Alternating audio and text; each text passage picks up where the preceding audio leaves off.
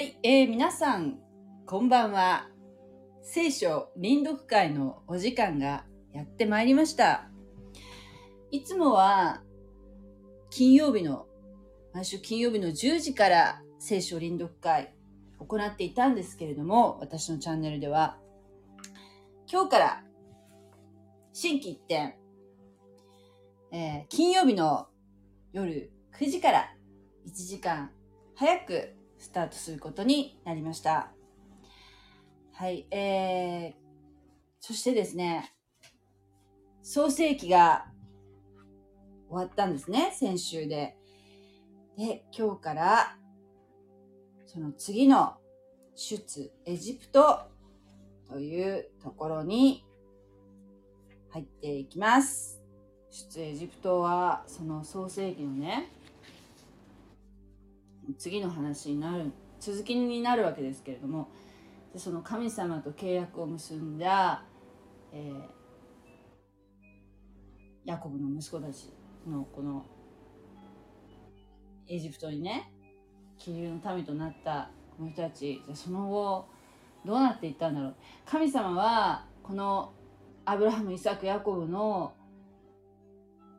子孫がこの星のように増えてそしてやがて約束の地約束の地カナン。で、えー栄えてそしてやがてね世界中の人たちに祝福を届ける存在になる素晴らしい約束をしてくださったんですけれどもでものその約束はどのように成就していくのかなっていうところなんだけども神様は必ず約束を守られるお方だっていうことをこの出エジプトで、えー学んでいきたいと思います。出エジプトっていうのはこの全てのこの解放の型となる大事な物語になるそうです。例えばイエス様が十字架についてくださってそして、えー救いの道を開いてくださってこの歪んだこの世界アダムとエヴァがね、えー罪を犯してしまってそしからそれから世界歪んでしまったんだけどもそこから解放ですね。永遠の命を、えー私たちにくださるようになりました。死を、克服することができたわけですね。塩も超越する、えーことがもうできた。イエス様を信じることによってね。っていう解放にもつながってくるし、もう本当にこのお話というのは、えー今今からね、臨読会するの楽しみにしています。聞こえましたか？あ、聞こえた、聞こえた。はいはい、こんばんは。こんばんは。それでは、えー早速、出エジプト記を、えー一節ずつ交代で読んでいきたいと思いますね。はい。はい。それでは、えー、賛美さん、もぐちゃん、私の順でよろしくお願いします。はいはい。さて、ヤコブと共にそれぞれ自分の家族を連れてエジプトに来たイスラエルの息子たちの名は次の通りである。ルベン、シメオン、レビ、ユダ。イッサカル、ゼブルン、ベニヤミン、ダンとナフタリ、ガドとアシェル、ヤコブの腰から生まれて出たものの総数は70名であった。ヨセフはすでにエジプトにそれからヨセフもその兄弟たちも、またその時代の人々も皆死んだ。イスラエルの子らは多くの子を産んで、群れ広がり、増えて非常に強くなった。こうしてその地は彼らで満ちた。やがてヨセフのことを知らない新しい王がエエジプトに起こった。彼は民に言った。見よ、イスラエルの民は我々よりも多く、また強い。さあ、彼らを賢く取り扱おう。彼らが多くなり、いざ戦いという時に敵側について我々と戦い、この地から出ていくことがないように。そこで彼らを重い労役で苦しめようと、彼らの上に駅務の、駅務の監督を任命した。また、ファラオのために倉庫の町ピトムとラメーセスを建てた。しかし、苦しめれば苦しめるほど、この民はますます増え広がったので、人々はイスラエルの子らに恐怖を抱くようになった。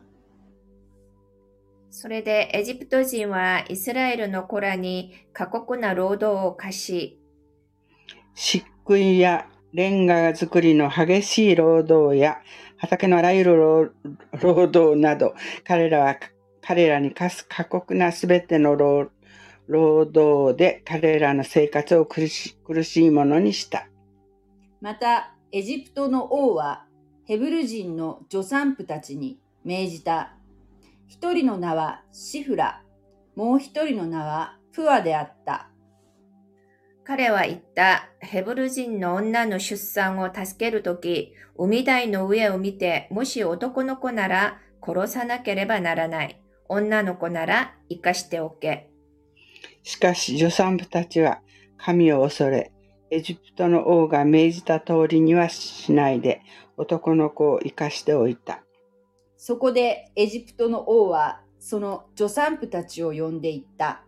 なぜこのようなことをして、男の子を生かしておいたのか。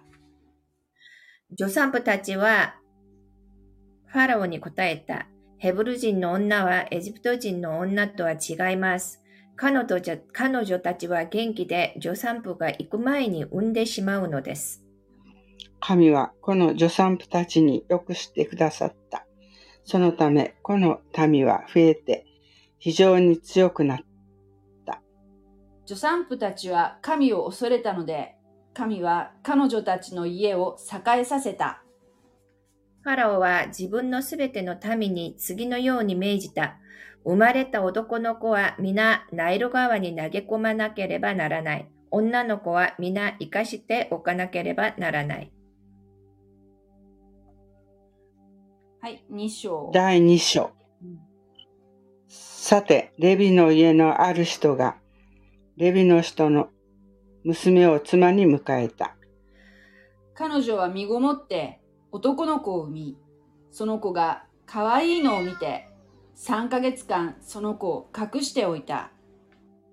しかし、それ以上隠し、隠しし、隠しきれなくなり、その子のためにパピルスのカゴを取り、それに歴製と樹脂を塗ってその子を中に入れ、ナイル川の岸の足の茂みの中に置いた。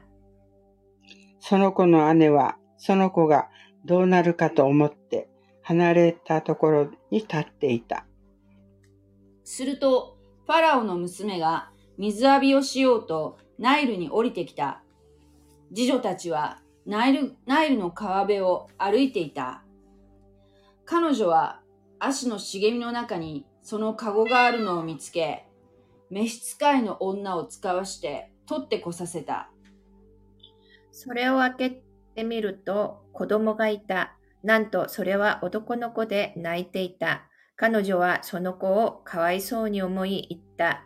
これはヘブル人の子供です。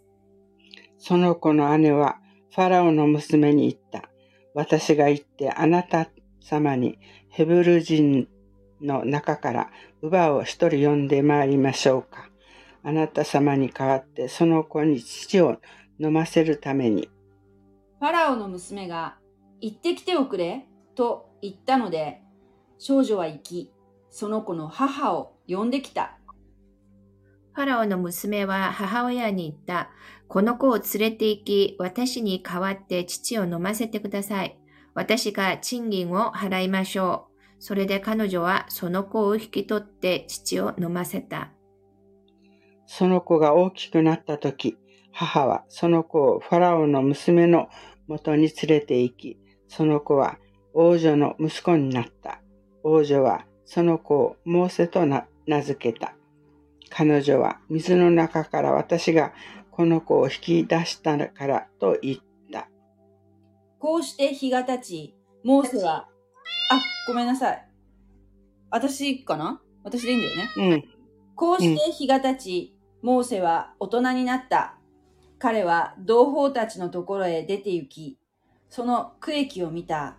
そして自分の同胞であるヘブル人の一人を、一人のエジプト人が撃っているのを見た。彼はあ辺りを見回し、誰もいないのを確かめると、そのエジプト人を撃ち殺し、砂の中に埋めた。次の日、また外に出て見ると、見よ、二人のヘブル人が争っていた。モーセは悪い方にどうして自分の仲間を撃つのかと言った。彼は言った。誰がお前を指導者や裁き人として私たちの上に任命したのか。お前はあのエジプト人を殺したように私も殺そうというのか。そこでモーセは恐れてきっとあのことが知られたのだと思った。ファラオはこのことを聞いてモーセを殺そうと探した。しかしモーセはファラオの元から逃れ、ミディアンの地につき、井戸の傍らに座った。さて、ミディアンの妻子に七人の娘がいた。彼女たちは父の羊の群れに水を飲ませに来て、水を汲み、水舟に満たして、ん？水舟に満たしていた。その時、羊飼いたちが来て、彼女たちを追い払った。すると、モーセは立ち上がって、娘たちを助けてやり、羊の群れに水を飲ませた。彼女たちが父レオエルのところに帰った時、父は言った。どうして今日はこんなに早く帰ってきたのか？娘たちは答えた。一人のエジプト人が私たちを羊飼いたちの手から助けてくれました。その上、その人は私たち、私たちのために水を汲みまし、水汲みまでして羊の群れに飲ませてくれました。父は娘たちに言った。その人はどこにいるのかどうしてその人を置いてきてしまったのか食事を差し上げたいので、その人を呼んできなさい。モーセは心を決めて、この人のところに住むことにした。そこでその人は娘のあツイポラをモーセに与えた。彼女は男の子を産んだ。モーセはその子をゲルショムと名付けた。私は異国にいる気流人だ。気流者だ。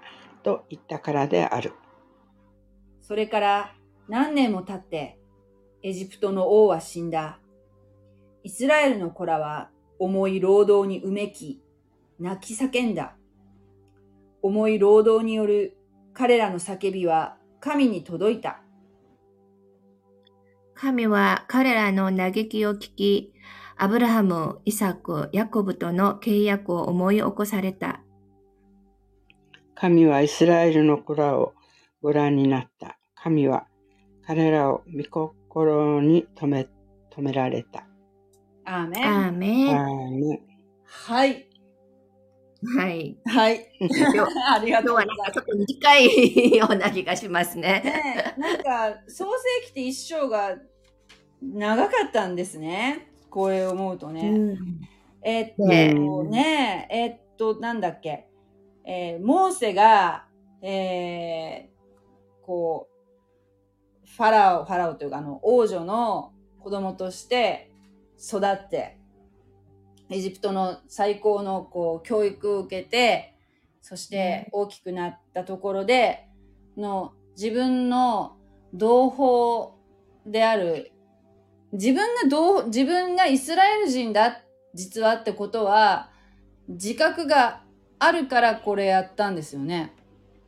そうですよね、それは。う。うんだから本当のお母さんが乳母として自分を育ててくれてるからあうん。だからそこでやっぱりちゃんと言い含められてたのかもしれないけどもちょっとそこは詳しくは書いてないけどもそれで、えー要するに、えーエジプトのそのファラオのその宮殿の中で育ったんだけれども、えーその同胞がそのエジプト人から殴られたりしているのを、えー耐えられなくてそれでそえそういうことをしていじめてた相手のエジプト人を、えー殺してしまうんですよね。でそれを見られちゃったっていうところで、殺人者としてこう逃亡したっていうことですよね。そうですね。まあ、王族であってもその殺人っていうのは罪罪に問われるんですよね、それで遠くまで逃げたところでこれもなんか面白いなと思ったのがやっぱりこの井戸で羊飼いの 娘と出会うっていうのってなんかもうすごいお決まりのパターンですよねこれ。井戸だからね。主に井戸で出会うっていうパターンってすごく多くないですか？多いですね。ねえ、まあ、井戸って人が集まってくるからかもしれないけど、あの、それこそ、あヤコブもそうだし、えー、あと、エリエゼルもそうじゃないですか。エリエゼルもそうだし。ねえ、だから、やっぱりこの井戸で、えー、まあ、ヘブル人じゃないけど、そのミディアンの祭司の、えー、娘に、娘を助けたことによって、そして、ミディアン人の女性であるツィッポラツィッポラっていう人なを、ツィッポラって言います？韓国でも。いいえ。ななんて言うんですか？すごい、なんて言うんだろいあに似ているけどもう。、うん、しっぽらって言います。チッポラチッポラしちじゃなくて、さしすのし。シッポラへえ、はいはいはいなんだ。シッポラ、シッポラって言うんですね。モーセはモーセですか？はい、モーセです。モーセはモーセなんですね。えはい。ーを、と結婚して、そしてこう、もう、なんていうの、すごい最高の環境から、こう、羊飼いっていう、こう、なんていうんでしょう、こう、全然違う人生を歩み始めるんですよね。そうですね。この時は、うんこの時って、あの、モーセは、モーセがその神様に呼ばれたのは確か80歳でしたっけ ?80 歳ぐらいだっけ？そうですね。80歳で呼ばれましたね。逃げた時はまだもっと若いんですよね？この、そうですよね。うん。そう。もぐちゃん、き、あの、モーセは、こう、神様の働きを始めるのはまだこれ、そこまで言ってないんだけど、80歳なんですよ。うん。ねえ。えー、ままだまだ、まだね。まだまだ、先やね。何が起こるかわからない。うんみたいな感じですよね。すごい、こう、波乱万丈な人ですよね、モーセってね。うん。うん。っていう感じで、もう、それこそ、本当は、ナイル川に放り込まれて、もう死ぬことになってたんだけど、当時その、迫害にあってたから、それが、うんえーお姉さんの知恵で、こう、川にうまいことその王王女たちが水浴びをしてるところに流れ着いて、で、可愛いっていうところで王女が自分の息子にしたんですよね。で、それも本当不不思議ですよね。ファローがみんな殺せって言ってるのにね、うんどうやってね、王宮で育てることができたのかなって不思議ですもんね。絶対噂って流れますよね。いやー、あれは絶対ヘブル人の子だよとか言ってね、えーうんなってるはずなんだけど、こう無事に育ったっていうところですよね。うん、そうですね。そうそうそう。ななんかこう、すごくこう神様にこう守られて、えーだからこそ、あとですね、この、この時代っていつのことなのかなと思って、な、その、中川先生の公開説教も聞いたんですけども、あの、図書館からね、私あの、世界史ってすごく苦手っていうか、ね、あの、取ってなかったので、あの、よくわからなかったんですけど、あの、本を、エジプトの、えー歴史の本簡単なやつなんだけど、古代エジプト解剖図鑑っていうのをこの間借りてきて、はい。で、この、この、えー王朝はいつの話なのかなって、し年表をちょっと調べてみたんですよね。うんで、中川先生が、えーっと、おっしゃってたのが、えーっと、この、えーっと、ヨセフが、ヨセフとか、あーまだこう、なんていうの、ヘブル人たちがすごく、高待遇で、いい、いい条件で、起流できていた時っていうのが、えー実は、このエジプト人の王朝じゃない時だったっていう話だったんですね。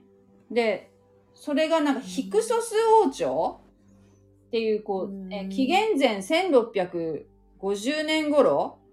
で、このなんか第二中間期っていうその、あの時代っていうのは、ちょうどそのエジプト人の王朝じゃなくて、多民族の王朝がこう入り込んでたっていう時で、で、しかもこのヒクソス王朝っていうのはセム系の、えー王様だったから、あーアブラハムたちもセム系じゃないですか。だから、うんあの、受け入れられたんだけど、そこで、次の、えーこのヒクソスが、こう、追い払われて、また元のエジプトの王朝になった、この第18、なんて言ってたかな、18王朝っていうのが、このイヤフメスっていうこの王様、これが紀元前1550年頃のイヤフメスっていう人が、ちょうど多分、出エジプトの時の王様っていうことになるんじゃないかっていうことをおっしゃってたんですけども。うんうん。サミさんなんかその辺とか、なんか聞いたことあります？私はあんまりそういう深い歴史は知りません。でだからね、はいほら、この間、もぐちゃん、あの、テレビで、うん。こう博士ちゃんっていうあの子供のエジプトがすごい、うんうん。そうそうそうそう。なんかね、ね。サミさん、あの、日本でなんかこの、すごい子供がで、すごいなんか、あの、いろんなことに詳しい、うんなんかオタクみたいな子ど 子供を、あのーなんていうの、なんかこう、テレビでなんかこう面白おかしくこう取り扱ってるようなのが、博士ちゃんっていう博士ちゃんね。博士ちゃん、すごく子供なんだけど博士みたいに詳しい子、はいはいはい。ある分野に関して、っていう子を扱うっていう番組があって、で、その、この間見たのが、んなんだ、エジプトにくやたら、エジプトの古代史に詳しい女の子。で、えー。この子を、あの、要するにテレビ局のお金で、エジプトに連れて行ったんだよね。えーね、もぐちゃん。で、で、そこでそういろんな遺跡をあの見せて、うん。本当本物、この子はやっぱ本文献とかでしか、その、知らないんだけど、うん。本物を見せて、そして、あの、はいいろいろ体験させるっていうテレビ番組だったんですけど、で、その、うん。えっと、なんだっけ、あの、ピラミッド、ギザうのん。ピラミッドでしたっけ？あの、大きなピラミッドがたくさん立ってるとこあるじゃないですか。あの、うん。クフ王とか、あのうん。ピラミッド、うん。巨大ピラミッドが建設されてたっていうのはもう、このこれよりずーっと前の話だって。もぐちゃん。出エジプトの話よりずっと前の話だよ。この、あの、クフ王とかのあの大きなピラミッドね。そして、あのほら、ツタンカーメンってあるじゃないですか。黄金のマスクのツタンカーメンのね。うん。あれは、紀元前1330年頃の、あの、王様なので、えーっと、この出エジプトより後の、出エジプトは多分1550、紀元前1550年頃の、えーイアフメスっていう王様の時の話だろうっていうことなので、えーで、うん。それよりも時代が下って紀元前1330年頃がツタンカーメン。だから、あの、この出エジプトっていうお話は、えー神話みたいなもんじゃなくて、本当にあったっていう、このなんかリアリティをなんかすごく、この、なんていうの、このエジプトのね、あの歴史のその本読んでて思った。なんか、だってほら、うんうん出エジプトのその、なんていうかな、こう、ものっていうのは、異物っていうか、ものは残ってないけども、ツタンカーメンは今もあるし、の仮面はあるし、そして、うんピラミッドは、この、モーセよりずっと前、だから、モーセはピラミッドを見てたんだよね。きっと。うんまあ、もうすでにあったわけだから。だかうんら、そう思うと、本当にエジプトって歴史が長いんだなっていうこともやっぱり感じたし、で、あの、ピラミッドが建ってた時っていうのが、あの、ちょうどあれじゃないですか、あの、ノアの箱舟が終わって、そしてあの、バベルの塔とかた建ててた、ああいう高い建造物を建ててた時代なんじゃないかなって思ったんですけど。だからその、だから、要するにもう一回水で流されて、えー、こう、人間が死に絶えたりしてるから、もう、もう二度とその水の洪水で人間を、人類を滅ぼすようなことはしないよって神様はその時約束されて、そして、えーノアの息子でセム、セムとハムとヤフェテから、また新しい人類が世界中に広がっていったんだけど、だけど人間っていうのは最初はこう広がらないようにして集まって、そしてあの、メソポタミアのあの辺で、えーバベルの塔っていうのを建設して、そして、えー広がらないようにしたんだけど、だけど、えーそれまでは言語が一緒だったんだけど、バラバラにされて、そして塔も壊されて、そして、えー世界中に散らばっていいったっていうこの話が創世記にあったじゃないですか。だから、はいうん、だからね、あの、その時になんかこう、高い構造物を作ろうっていうのは、なんか、そういう発想っていうのが、まあ、このこの頃のなんかブームだったのかなっていうふうになんか思ったんですけど、どう思います、サミさん。考えすぎ。あでもほら、すっごい高いって言ってたじゃないですか。頂上が見えないぐらい高いってあの博士ちゃんが言ってたでしょ？ーうんうん。ねえ。言ってただかね。ら、ひょっと、バベルの塔って言ったらもうもっともっと高かったんだろうね。もう神様からもうぶっ壊されるぐらい高かったんだろうね、多分。ねえ。すでにその、あのーなんていうかな、もう洪水が終わって、それからの時代にそういうこう、ピラミッドってのがあったのかなっていうふうにこう、この年表を見ながら思ったんですけども。まあそんな感じで、要するに、えーピラミッドより後の話。そして、ええーなんだっけ、ツタンカーメンより前の話っていう、この、うん大体時代的にはその辺 ねで考えたらいいんじゃないかなっていうふうに、えーかんざっくり 思思ったんですけどね。はい、勉強になりました。まあ、でも、サンビさんもちょっと調べとってくださいよ。私のちょっと今、付け焼き場で言ってる。いや私もあんまり歴史とか世界史とか好きじゃないのでね、あの 歴史に弱いので、年代とか年表を見るの本当に苦手ですよ。ねでも、面白い。面白いだから、あの、そんなに、あの、さ、あの、さきさんが教えてくれたら、なんか、ピンとくるね。本当ですか、はいなんか、本当に、あの、結構ね、日本ではね、古代エジプト展ってね、合ってるんですよ。福岡でもよくやってるよね。なんかミイラとか、なんかこう、ね。うん、韓国でもそういうのあります、博物館とかで。んありますよ古代エジプト展。はい。ねえ。ああいう、ああいうの見るのも面白いですよね。なかなか。っという感じで、あまたよろしくお願いします。えー、質問はい。ね今日もありがとうごはい、ざいました。ありがとうございました。ありがとうごじゃあ、ざいました来週9時にお会いしましょう。はいはい。はい、はいさようなら。ありがとうございました。はいおやすみなさい。はい、おやすみなさい。はい。